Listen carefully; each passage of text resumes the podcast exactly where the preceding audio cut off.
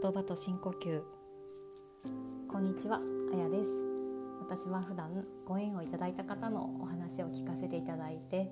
その方のイメージや印象的だった言葉をもとに本を選ぶ本とコーチングというサービスをお届けしています。この番組ではお気に入りの言葉とその言葉から受け取ったものをテーマに皆さんにふーっと一息ついて肩の力を抜けるような時間をお届けしていきます。言葉と深呼吸ぜひ最後までお付き合いください。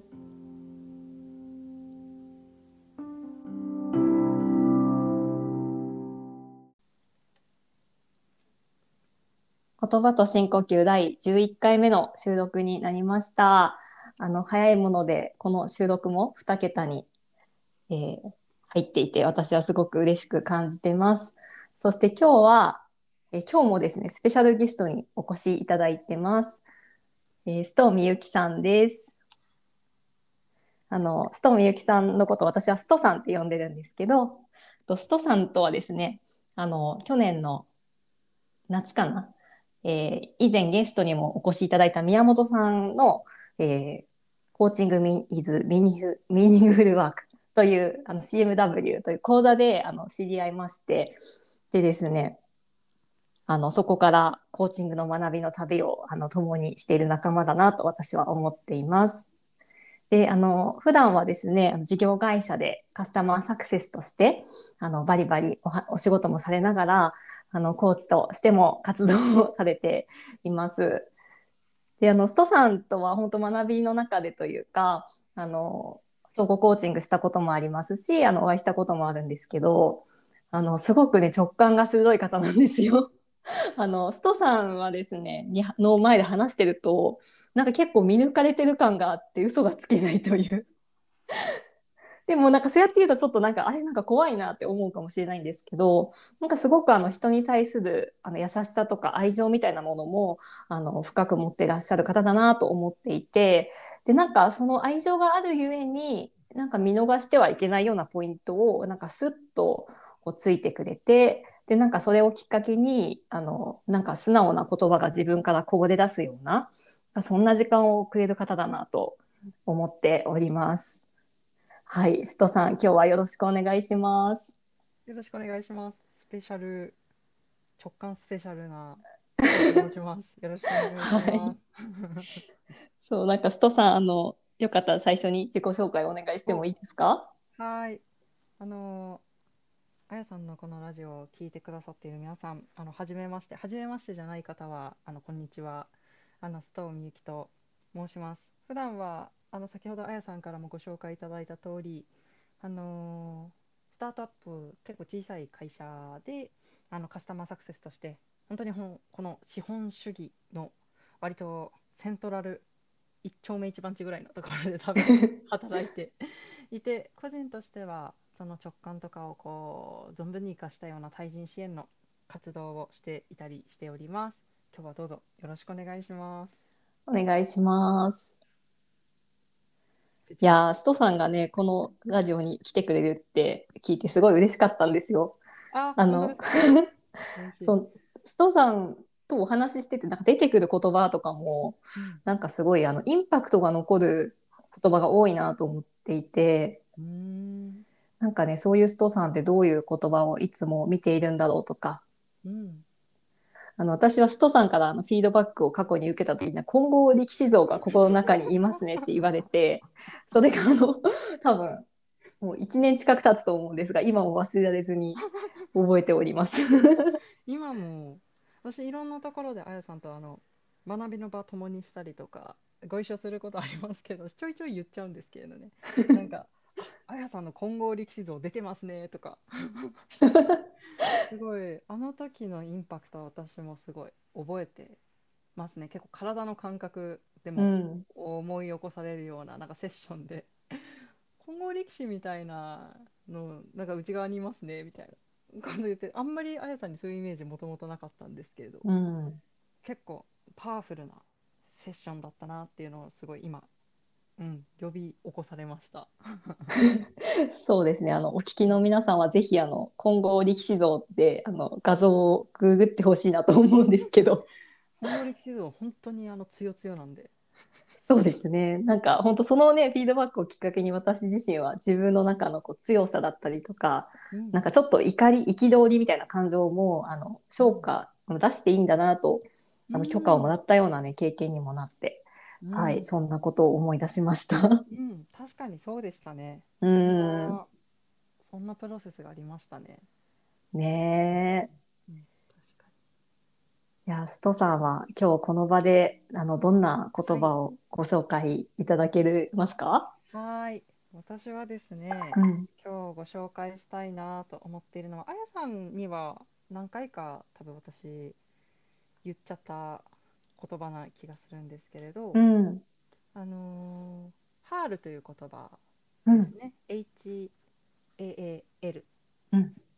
4単語で、あ、4単語 ?4 アルファベットでうんハールと書く言葉を、えーとこの場では紹介したいなと思っています。はい、ありがとうございます。はいあの、ハールっていう言葉を初めて耳にされる方もあの多いかなと思うんですけど、うんなんかよかったらこうどういう意味の言葉なのかお話ししてもらってもいいですか？はい、ありがとうございます。まず、私がこの言葉とどう出会ったのかと、どういう言葉なのかというところをちょっと合わせて、うん、えーご紹介できればと思うんですけれども、うん、えー私はですね、コンパッションという書籍でこの言葉と出会っております。あのコンパッションという書籍はあの私とあやさんもあのご参加されていてあの、まあ、大先輩のあのコーチの方からご紹介いただいた書籍でですねあの、まあ、ジョアン・ハリファックスさんという方があの書かれていてそれが日本語訳されている書籍が結構分厚めのあの辞書レベルのあの分厚い本なんですけれどこの本の後半の方に「ハール」という言葉が出てきています。でこの言葉あの書籍の中だと355ページに出てきているんですけれどあのイスラム教徒の方々の文化で、あのーまあ、相手の様子を尋ねる挨拶で使われています。あのイメージしやすいもので言うと英語で言う「How are you?」と近いかなと思っているんですけれど、あのアラビア圏だったりとかペルシャ語でこのハールっていう言葉が使われていて、まあ、こう聞き方としてはあなたのハールはいかがですかという意味で使われています。How are you って結構こうあなたは元気ですかっていうふうに翻訳されること多いと思うんですけれど、うんこの書籍の中で出てくるハールという言葉は元気かというところは特に定義していなくて、あの本当にこう移ろいゆく心の状態のことを指していて今この瞬間にこのひとときにあなたの心はいかがですか？というふうに尋ねるときに使われているのが、この「ハール」という言葉になります。です。うん。えー、なんかあれですよね。こう元気かって言われると元気って言わなきゃいけないんじゃないかってうん思ったりすると思うんですけど、うんなんかフラットにどうですか？って聞いてもらえると、あ、そのまま話していいんだっていう、なんかそういうスペースをなんか与えてもらったような感じがするなと思いました。うん、ありがとうございます。うん。まさに私がこの言葉がすごくこう残っているその前段階としてはうん。あのー私は絵を描く活動もしているんですけれど、うんその絵を描く際に、まあ、絵を教えてくれるというか私の人生に絵を、あのお押してくれたというか導いてくれたあの方アーティストの方がいてその方にストはこう絵を描くときに今この一瞬のこうフィルムカメラのフィルムのこう高速連続のように一瞬一瞬を捉えて書いてごらん書いてみるといいよって言われてすごくその体験が良かったですね、まあ、マインドフルネスとちょっと近い感覚かなってもしかしたら思うんですけれど、うん。本当にあの1秒前とか1秒後それ以前それ以降の過去と今ではなくて今この一瞬自分が何を感じているのかっていうのを普段の自分のエゴだったりとか思考性から切り離して何を感じているのかっていうことをすごく自分にこう観察する目を向けるっていうことがすごくそのあのアーティストの方からのうん言葉というかから自分はキャッチしていてなんかそこからすごく普段過ごしながら今何を自分は感じているのか普段だったらうん。こういったことを好んだりとかしたいけれど今はどうなのかっていうことを意識向けるようになってうん。で今の感覚ってものすごい儚いし移ろうんですね。うん。ちょっと前は例えば絵描くとかだったらちょっと前はこう赤次の色取ろうかなと思ってもうん。一旦今というところにまたあのーなんかくさびを打ち直して何色をチョイスするんだってなると赤じゃなかったりするんですね。うん。もう赤じゃなくて今選ぶんだったらこっちの色だなっていう風にすごいものすごいこう移ろいゆくうん。変化が大前提っていう中でなんかこう私はノートで「移ろい」っていうマガジンをずっと書いてたんですけれどうん。なんかその質感にすごい近いものとして「春」っていう言葉が自分の人生の中にこう立ち現れて出会ってくれてであんまりこうちゃんとあの形にできてないんですけど一応この春屋号にしたいし、しようっていう気持ちうん。でずっと半年ぐらい過ごしてます。うん。はい。うん。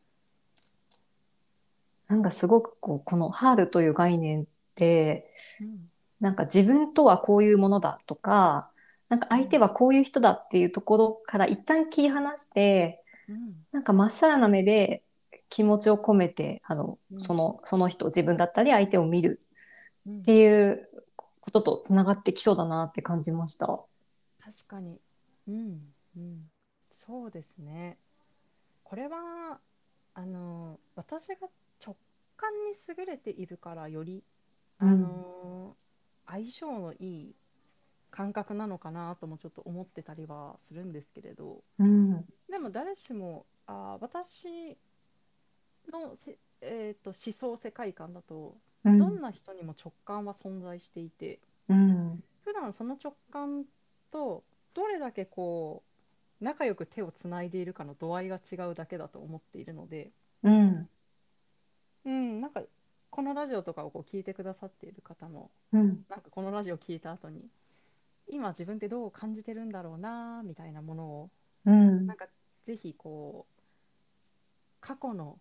なんていうんだ例えば日中のお仕事にすごい思考が引っ張られて考えちゃうとかでもなく、うん。あ明日の朝ごはん何作ろうにも引っ張られるわけでもなく、うん。今この瞬間例えば何時何分の自分はどう感じてるのかみたいなことを味わうと自分のことなのに知らない自分と出会ったりとかするのはすごいユニークな体験じゃないかなって思いますし、うんきお思い起こすと私がセッションコーチとしてご一緒するときは結構クライアントの方からそれに近い感想をいただくことが思えば多いなってうん思いますね。なんか今自分が何を感じてるのかっていうことに気づく体験ってうん。なんかなかなかないなみたいな面白い体験ですみたいなうん。ことを言われたりしてその時はすごくこのハールっていうものがそのセッションの中に立ち現れているのかもしれないななんてことをちょっと今思いました。ああ、確かにこう私がね、ストさんにセッションをしてもらった時も、うんうん。なんかやっぱり普段だとどうしてもこうこうありたい自分とかこういうものだと規定している自分みたいな、なんか穏やかでありたいとか、なんか包み込みたいみたいな、受け入れたいみたいな気持ちが強かったりその時はしてたんですけど、まあやっぱりあの、うん。混合力士道って言われて、いや、私結構怒ってたなみたいな。気づき、ね。そうそうそう。でも怒ってるのもなんかこう、大事なものがある、守りたいものがあるから怒ってるから、うん。まあ、混合力士道必要だよね、みたいな。うん。その表情を見た方がいいよねってすごいうん。思って、間違いない。なんかあれは本当新しい自分というか、今この瞬間の自分にこう目を向けるきっかけをくれたなと思いました。あいやーありがとうございます。うん。まさにこ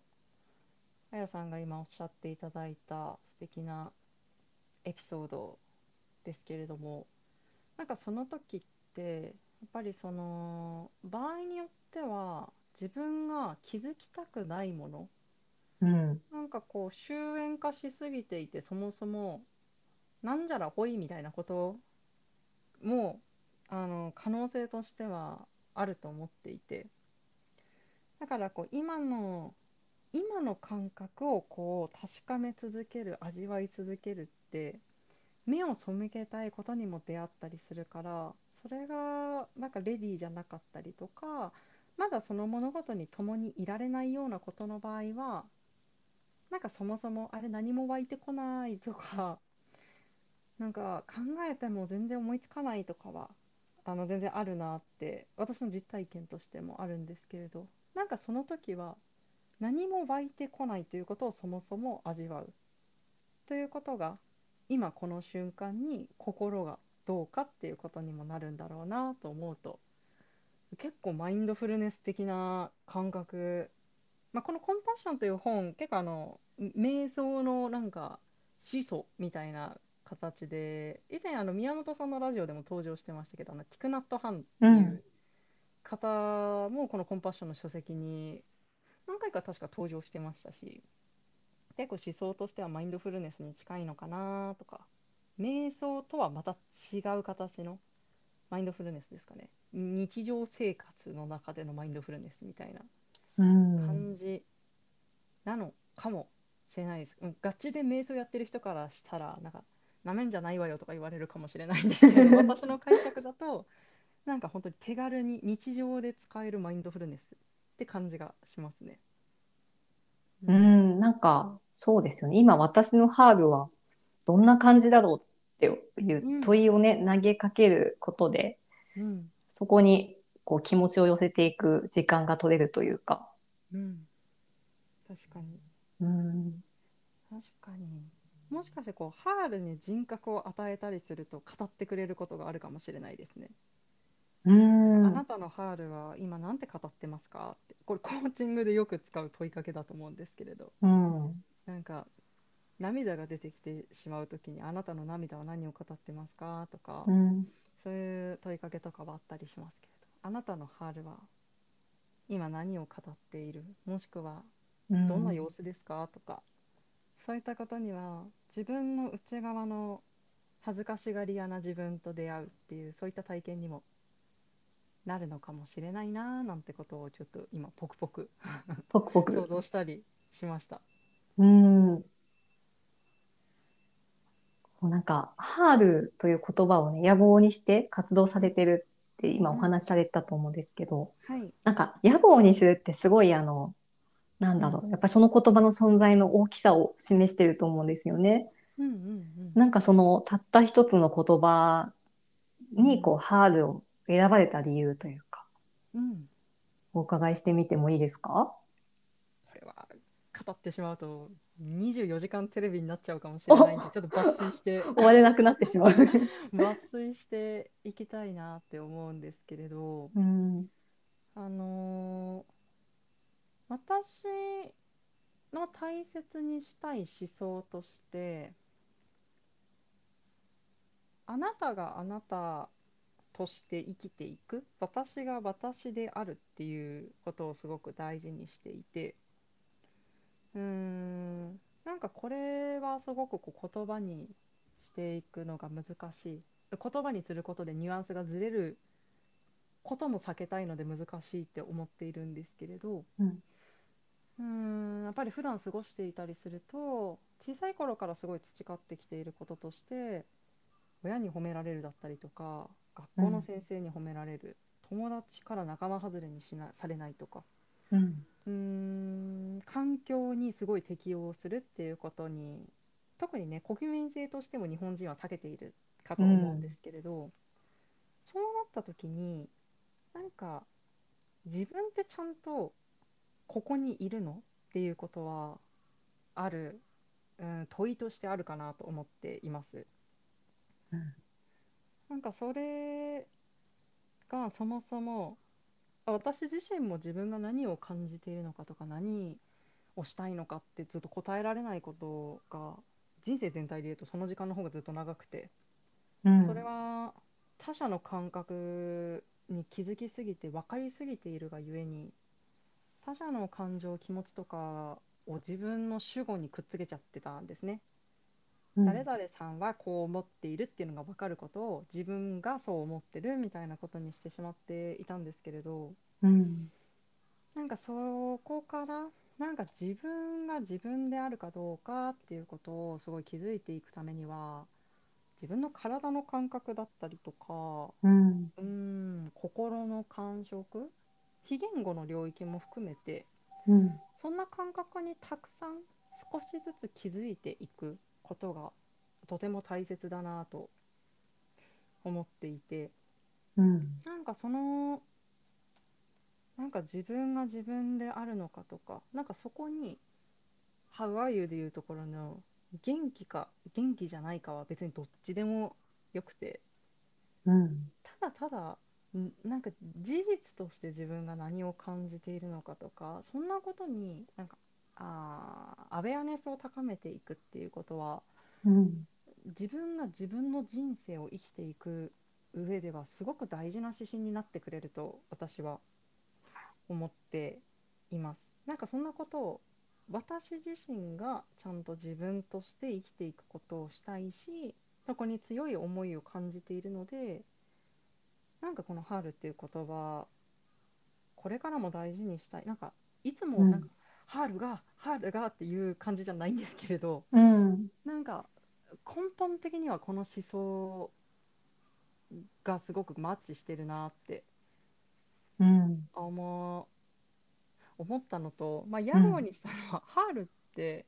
これ聞いてる皆さんもあの試しに Google で調べていただいたらもう分かるんですけど全然出てこないんですよ情報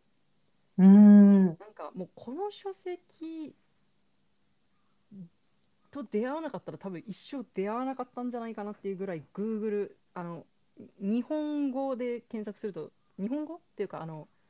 私が多分日本人のユーザーとして Google から特定されている上で検索した日本語の検索結果だと本当に情報出てこなくてうん。これは被らなそうだなって思ったのもあってあの後押しになりました。うん。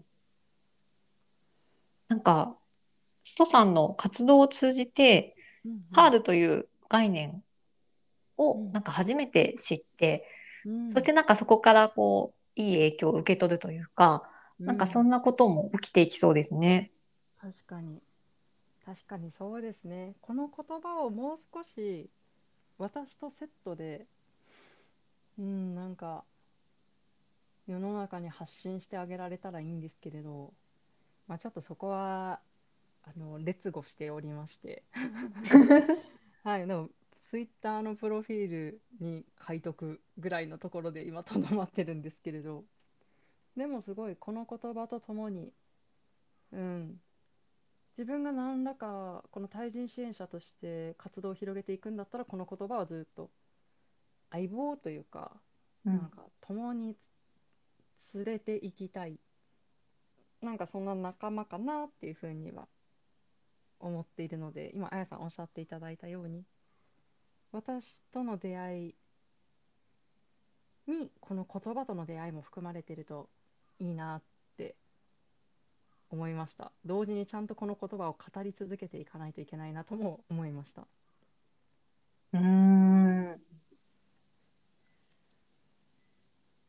ストさんが描くそのハールという概念が広がった先の世界って、うん。なんかどんな場所ですか？うーん。そうですね。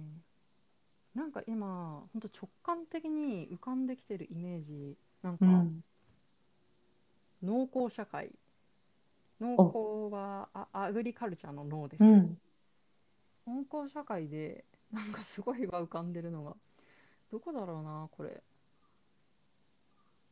なんか、まあ、ある種イスラム圏のようなあの服装、うん。あのね、女性はあのおお顔だけ出て他布でこうまとっているようなそんな形なんですけれど、なんか景色は結構、アルプスの少女ハイジ的な感じなので、多分スイスとかの風景の、本当に山とかの中で、うん。ヤギ、ヤギとかと言いながら、なんか水汲んで、人々が、なんか、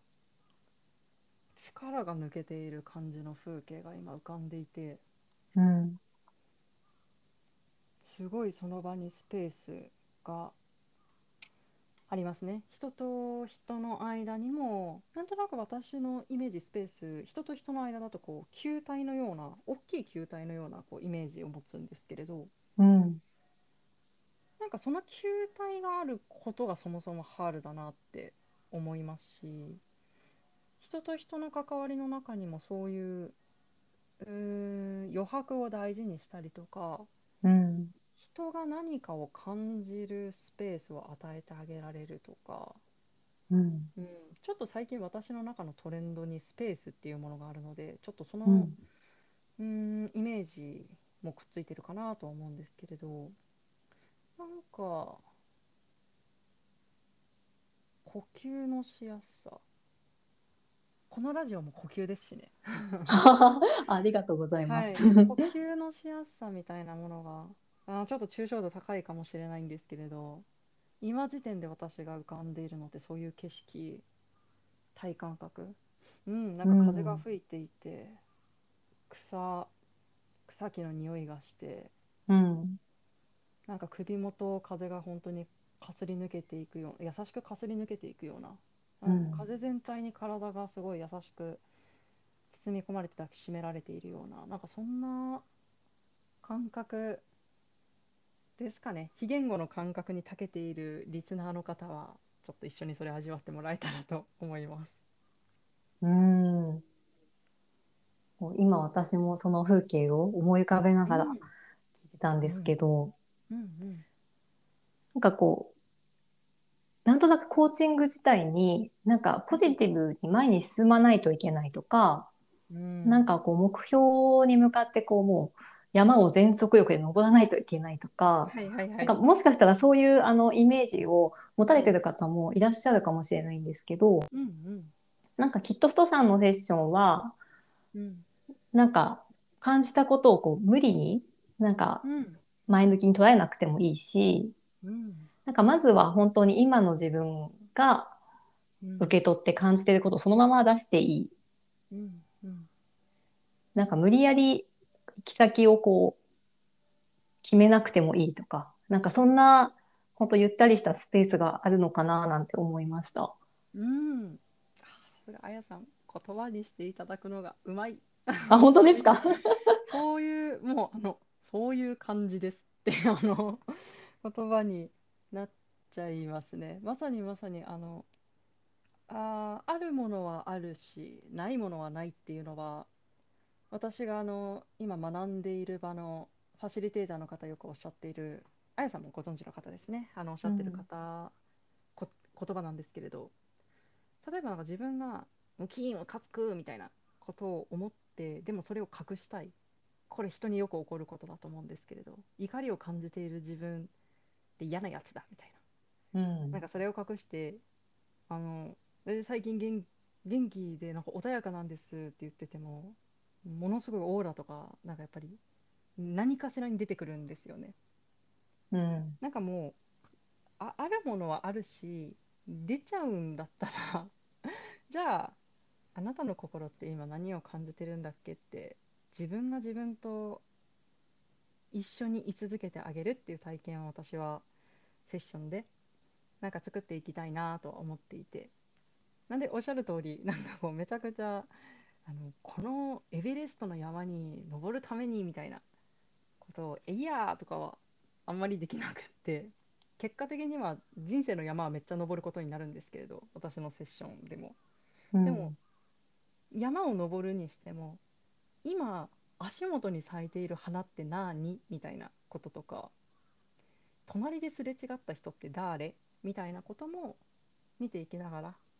私のセッションはあのビジネスの世界を高速道路と例えるなら散歩道。テンポも自分の好きな速さで歩いていいしそこのパン屋さんからいい匂いがするんだったらそこで入ってもいいし左行きたいなと思ってたけれど右に曲がりたくなったら曲がったらいいしっていうことを全て許容しているのでなんかそんなことをあの全て「道」って詰めたのが「ハール」っていう言葉に私はこう行き着く私の中では行き着いてるなみたいなことをちょっとあやさんからの丁寧なフィードバックいただいてちょっと湧いてきちゃったので出してみました。あーありがとうございます。はい。ね、本当に寄り道できるスペースだったりとか、うん。なんか足元を一旦見てみるとかね、なんかそんな時間って本当豊かだなと思いますし、うん。あ、の、なんかこう、頭でこう考えて、これがいいって思ってるけど、なんかしっくりこないとか、うんうん、なんかそういうちょっと、うん、頭と体の乖離みたいなものをもし感じてる人がいたら、きっとストさんがそこをなんかこう鋭い直感で、あの、でもまあ優しく、うん、あの、突き止めてくれるんじゃないかななんて思いました。うん、ありがとうございます。そうだと思います。そうだと思います。まさに。いや、はいそしてこう、あっという間にね、あの、お時間が来てしまいましてあっという。間でした。はい。ねえ。うん。なんかよよかったら、このね、お時間を通じて、こう、ストさんが感じたことをシェアしてもらってもいいですか、はい。改めて、まずはあやさんに、あの、この場に、あの、まあ、け私がやりたいって言ったのが起点ではあるんですけれど、こういったあの活動を通じて機会をいただいて、あの、感謝を申し上げたいなと思います。ありがとうございます。ありがとうございます。そして、ここまでたどり着いているということは、まあ、飛ばしたりしてる可能性をなくしたら30分ぐらい私の、あのおとぎ話、不思議話にお付き合いいただいたリスナーの方にも、あのここまでお付き合いいただいたことを感謝したいなと思っております。なんか改めてこうやって私の考え、まさに今喋っていることも、比較的今この瞬間自分が感じていることって、あ言葉にしたいことってなんだろうな、こう用意していない言葉であの語ることができたんですけれど、なんかそういったことをこれからもあの人生の中ですごく増やしていきたいなって思っていますし、うん、なんか年々あのその状態で他者との関わりを作っていったりとか関係を構築していくこともできるようになっていっているのでなんかこうハールの体現者としてなんかこうやっていきながら、あのー他の方々にもあなんかハールって感覚めっちゃいいですねみたいなことをもし思っていただけたらなんかその感覚を共に分かち合いたいなっていうようなそんなちょっと未来のキラっていうような光を今感じています。そんな感じで本日ありがとうございます。はい、ありがとうございます。はい。なんか、すごくあの、多分、ストさんと私でお話をしているとすごくね、抽象的なイメージのお話が多かったりしたかもしれないんですけど、はい。でも本当にあの今日っていう機会がなんかハールっていう概念を知るきっかけになってくださってたら嬉しいですし、あと本当にねストさんのうんあの鋭いツッコミと、あとノートにあとなんかノートにね綴られてる文章も私はすごく好きなので、うんあのもしよかったらねこのポッドキャストのリンクからストさんのページもご覧いただけたら嬉しいななんて思ってます。ありがとうございます。はい。では、あの、聞いてくださった皆さん、ここまでお付き合いいただきまして、ありがとうございました。ありがとうございました。はい。えー言葉と深呼吸。今日は、えー、ストーミゆきさんとあやでお送りしました。